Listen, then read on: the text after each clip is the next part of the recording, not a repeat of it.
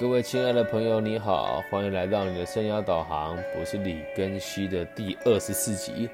今天要讨论的重点是独家企业读后感第三章重点摘录，题目是浅谈毒品市场的人力资源问题，然后就直接切入正题喽。你知道什么毒贩容易被抓吗？因为大部分的人的素质不是那么的好，很难控管。那什么叫素质不好呢？讲个故事给大家听哦。之前在英国呢，有一笔大概五十万美金的交易。当时跑腿的司机哦，有个女朋友才十七岁，爱趴嘛，就把他的钞票都铺在床上，然后约这女朋友来做开心的事情。然后这个女朋友呢，就还自拍传到网络上。只不过这都不打紧哦，重点是这个司机忘了他有个老婆。然后他这个女朋友喝醉的时候，就拍了自己的性爱照片给他的老婆。然后这个老婆看了这两个就火大，火大了之后又通知英国的边境警察，于是这跑腿就被抓了。那抓了之后，他老婆几个月以后又找到这个原本毒贩的老板，问他能不能帮他复职，因为这个去举报人家老婆，自己一个月一个礼拜也要花四千多块的美金买骨科检哦。好，那再科普一下，在英国入门的跑腿的这些毒贩哦。这些司机一天可以赚一千三百块美元，快三万块台币喽！不要听错，就是一天哦。可是这群人的素质往往不是那么的好，因为就是没有选择，没有专业嘛，而且也不畏惧风险嘛，就是人家讲的爱外系的那种人嘛。那这个行业利润这么高，可是人员素质却这么低落，这个问题一直都存在，也是每一个毒品企业还有这个毒枭去招募都遇到的困难点。不能打广告，又要找到信赖，又要找到信赖的人，这真的非常的困难，而且这个行业流动率要高。为什么讲流动率高？嗯，如果你在比较落后的国家干这一行，死亡率就高，因为警察没什么功能。你贩毒被抓到了，就直接干掉你啊；或者你黑吃黑就直接干掉你啊；或者是你这个给人家货不纯就直接干掉你啊。可在北美跟西欧不一样，这里的警察比较警务系统比较完备，所以如果真的怎么了，警察也会先保护你，或者是先先把你关进监狱里面，死的不会那么快，并不是说不会死哦。那如果你要选择这个毒品行业，你就可能要选择在死亡率低一点的，也就是这个消费能力比较好的国家，因为在消费能力好的国家，使用毒品的人都是有钱人居多，呃，安全一点点。对。那如果在英国走私毒品的话呢，你有四分之一的机会会被捕，所以在这些集团里面也都知道，我招募四十个人，就十个人会被警察抓走，所以流动率就会变得更高。那另一方面，在这个行业你是没有法律规定的，所以你一定要够狠。但如果你太狠了，动不动就杀人，也没有人敢跟你做生意啊。所以就说这生意做起来真的很困难嘛。那我们再举一个真实的例子哦，把时间拉到二零一一年的这个多米尼加，这是诶多米尼加嘛对多米尼加这个国家，它的首都叫圣多明哥。那当时呢，在那时候墨西哥在附近而已，贩毒达到最高潮，血腥事件不断哦，所以加勒比海走私的量增加了很多。当时哦，多米尼加销毁了九吨的毒品，这是很惊人的数字哦，是好几年前的两倍。那为什么它会有这么多毒品流进来呢？就是因为墨西哥那边进口变困难了嘛。那我们先先大家科跟大家科普一下多米尼加的这个毒品是怎么进出的。先从哥伦比亚进口到多米尼加，然后再从它这里的港口叫做考塞出口到那个在。出口到这个波多黎各附近，然后再进到美国，要不然你就直接把货去到西班牙或荷兰。好，了解它的背景之后，来来介绍一下啊多米尼加的毒贩，多数都是当地人哦。在二零一四年的时候，只能容纳一千五百个一一万五千人的监狱，却关了两万六千多人。监狱的环境真的很差啦。那我们现在讨论这这这里就是我们今天要讨论另外一个问题哦。你觉得啊，监狱环境好会比较好，还是监狱环境差？会比较好呢。先把这个问题放在心里面，我们再继续往下看哦。有的人说，监狱环境差才有警惕作用，不然坐牢像度假，还有谁怕？对吧？呃，书里面有提到一个个案哦，在二零一二年的时候，监狱发生过好几次的大火。什么叫大火？就是直接烧死的那一种，不是说什么厨房修改而已，没有，就是真的烧起来了。二零一二年的那一场，我记得死了几十人吧。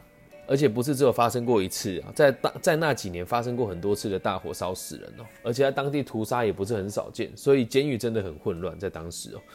那有警惕的作用吗？其实没有，因为说真的，你毕业之后也只能再进来啊，因为你没有你没有任何的专业技能，出去只能干同一行，你来坐牢就只是吃了几年苦而已，完全没有长进嘛，所以只能继续再犯。那再犯 以后呢，你就会更加精进你的技能，反而越关越厉害。这就很像我们讲到绿岛进修嘛，对吧？好，顺便有举个例子哦，有个叫卡洛斯的人哦，一九六零年的时候他二十五岁，在加拿大和美国中间哦偷窃这个汽车，然后夹带毒品被捕哦。他送进去康乃狄克州的一个监狱，叫伯利监狱哦，跟毒枭荣格关在一起。哎，不是心理是荣格，他就他是毒枭荣格同名而已哦。那因为他们这段缘分呢，却改变了国国际市场的这个毒品的趋势哦，也让原本不大使用骨科碱的美国开始对骨科碱疯狂的沉迷哦。因为在这个监狱里面呢，他们住在同一个牢房嘛。那荣格有飞机可以直接做走私，那卡洛斯在美国有窗有窗口嘛，于是就凑合了这么一个。合作关系哦，啊，他们在这里面做，发现哎，这样做可以哦，就开始在监狱里面帮囚犯的们做职涯辅导，厉害吧？什么职涯辅导？啊，在这边毕业之后没什么工作，跟着我继续做这个很削嘛，对吧？他就这么说嘛。那他们这么做之后，因为关进来没的人都是犯了不同的罪啊。卡洛斯这个人当时就还精进的洗钱、杀手资源整合。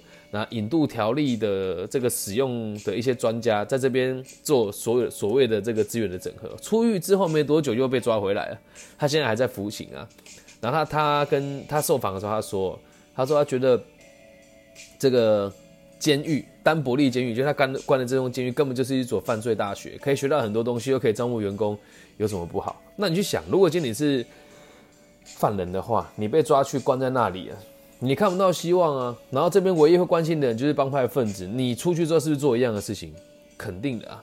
那再看另外一个案哦，这个叫做这个个案的帮派的名称叫做我们的家庭，很可爱吧？在加州监狱里面，这些西班牙人的帮派，那你要想这很正常嘛，在他乡被欺负了，于是我们就集合起来啊，让别人不欺负我们，靠着敲诈勒索贩毒来赚钱呢。我他们说在当时呢。有五百个核心成员，有一千多个周遭的合作机构，对，那其实加入帮派没什么不好啦。我们国高中也有这样子嘛，加入小团体啊，不用怕被欺负啊，又有认同感，又有认同感，又能赚钱。当然加入不是像国高中加入小团体这么简单哦，你要加入就要完全效忠，然后不可以质问你的老大，不准有任何的意见，而且只要你的行为被认定不忠，就直接杀死你。那这就很可能变年轻人不愿意加入一个推理哦，那后来就会发，就会越来越有系统嘛。为了不让老屁股欺负新人呢，然后也要给新人有足够的升迁管道，在这个帮派里面，竟然发展出了严密的系统。一个将军管十个上校，那校级干部要总要管卫级的干部，卫级的干部要管士兵。然后如果士兵被欺负的话，可以直接越级向上级报告，很厉害吧？可是后来哦，有一任将军吞钱，然后人家叫他下下台，他也不愿意，于是他们就想一个更简单的方式，就变成三个人一起领导。那每次决策，只要这三个人有两个人通过，就可以决就可以执行决策了，很酷吧？帮派都这么有系统，那我们在干嘛？那这个这个帮派也很有趣哦。他说这个帮派里面一共有六个条款跟十几个子项目，就是所谓的他们的这个原则啦，而且是一个理性又积极，同时又 SOP 的专业流程的组织。虽然会杀人放火贩毒，但它制度却相当清楚。好，那了解完这些东西之后，我们现在再把镜头拉回来，多米尼加政府。他们的做法很有趣哦，他们把监狱改成了培训中心。那现在在当地哦，有十七千的这个模范监狱，虽然不到全国监狱的一半哦，但是成效真的提升了很多。那作者参观了其中一个女子监狱哦，他说这边的女子监狱哦是完全给予人质的，而且还会办文康活动，特别会会特别注意第一次犯罪的犯人，为什么？因为他会看。如果是初犯的人呢，把他关到什么的什么监狱里面，会比较有机会浪子回头。那我们就来看哦，在拉丁美洲很多监狱都是以监狱以帮派来划分的，因为不同帮派人关在一起就有冲突嘛。那之前我们上一期提到那个十八届的老林那个头头过着就是这样子的生活，所以那边的管理非常松散，典狱长也很轻松啊。但是哦，这会就会方很方便这些帮派招募成员，因为本来你来了不住我这个帮派，你被欺负你就得加入了嘛，对吧？但是这个观念多米尼加政府有了，他们就没有这么做，所以他们现在开始就会在模范监狱里面啊，会严加看管这个各个区域的帮派，的老大，避免他们带头作乱。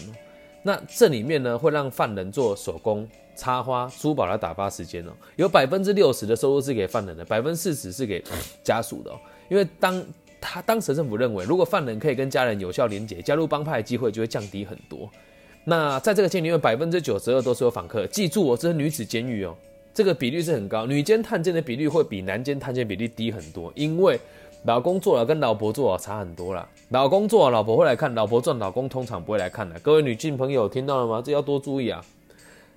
交男女朋友要自己睁大眼睛。好，那出狱之后，政府还会帮你媒合工作哦，够神奇的吧？所以，现你们不知道了。庚希老师去那么多监狱演讲，他有捧场，而且觉得品质还不错的这个监狱哦。台北外一间的这个种植的蔬菜还不错。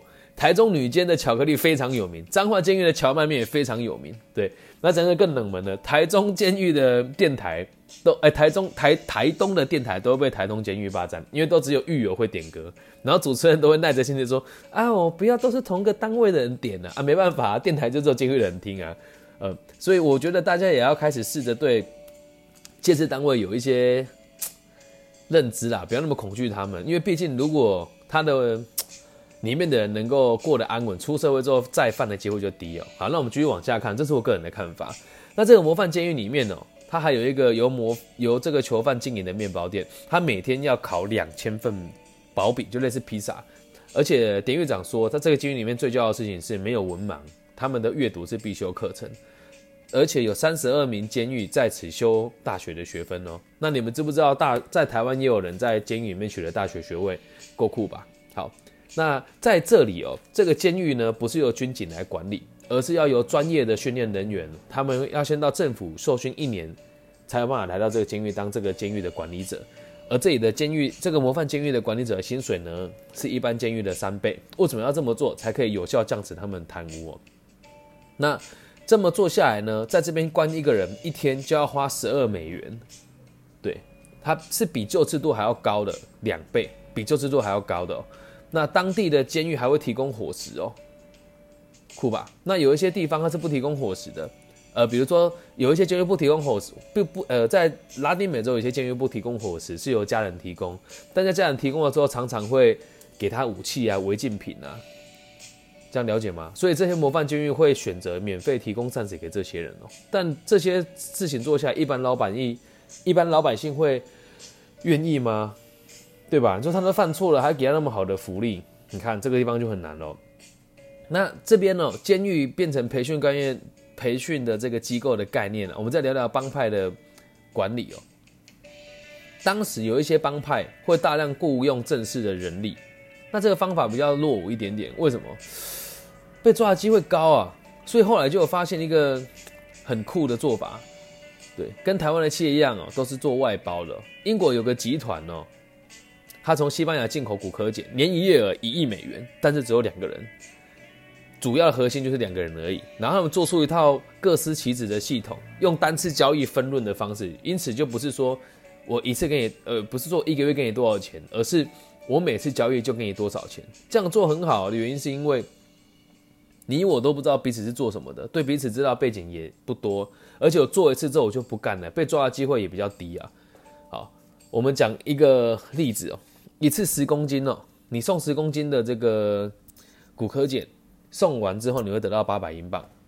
对，那买家呢，他是拿到货之后，隔天再把钱送去伦敦，在那边会有收钱的人。对，那这个收钱的人收到了钱之后，会再把这个收到的钱交给另外一个人汇款为西班牙，然后在西班牙那边就会有一个所谓的私库，他们就是管钱跟管管财跟管账的人完全分开。那他们自己哦，在中间得到这个薪水之后，也都不会知道总集团赚了多少钱，除了私库以外，也就是打工的性质啊，知道的不多啊。那这样子做下来的方法呢，反而让他们的组织可以很有弹性的调整，而且人员的素质也比较好控管，因为再也不是那一种帮派分子来做，也有可能是菜篮族兼差啦，然后也有可能是这个公务员兼差或者学生兼差等等的。那我们来讨论一下，为什么很多毒贩都会用血统分类，比如说什么西班牙帮啊、北美帮啊这样子哦。以美国为例哦，在美国走私海洛因的帮派，多数都是来自墨西哥的公民，他们会派墨西哥人到美国来贩毒，因为家人在墨西哥比较好被当地的帮派控制。你们看欧北来嘛，你在海外工作，你乱来他就把你妈妈干掉，你当然会乖乖的。所以不听话就伤你全家，那当然要用你的家人在你原本的国家你来外派工作嘛，这样你才会乖嘛。不然每次交易金额这么高，被吞了怎么办？而且很多这种零零散散的小单是无法一一追踪的哦。就是为什么很多贩毒集团会以地区跟血统来做分类的原因。然后当然呢，也还有一点呢，这就比较有趣了，就是他的工资比把比美国的当地的打工仔低很多啊。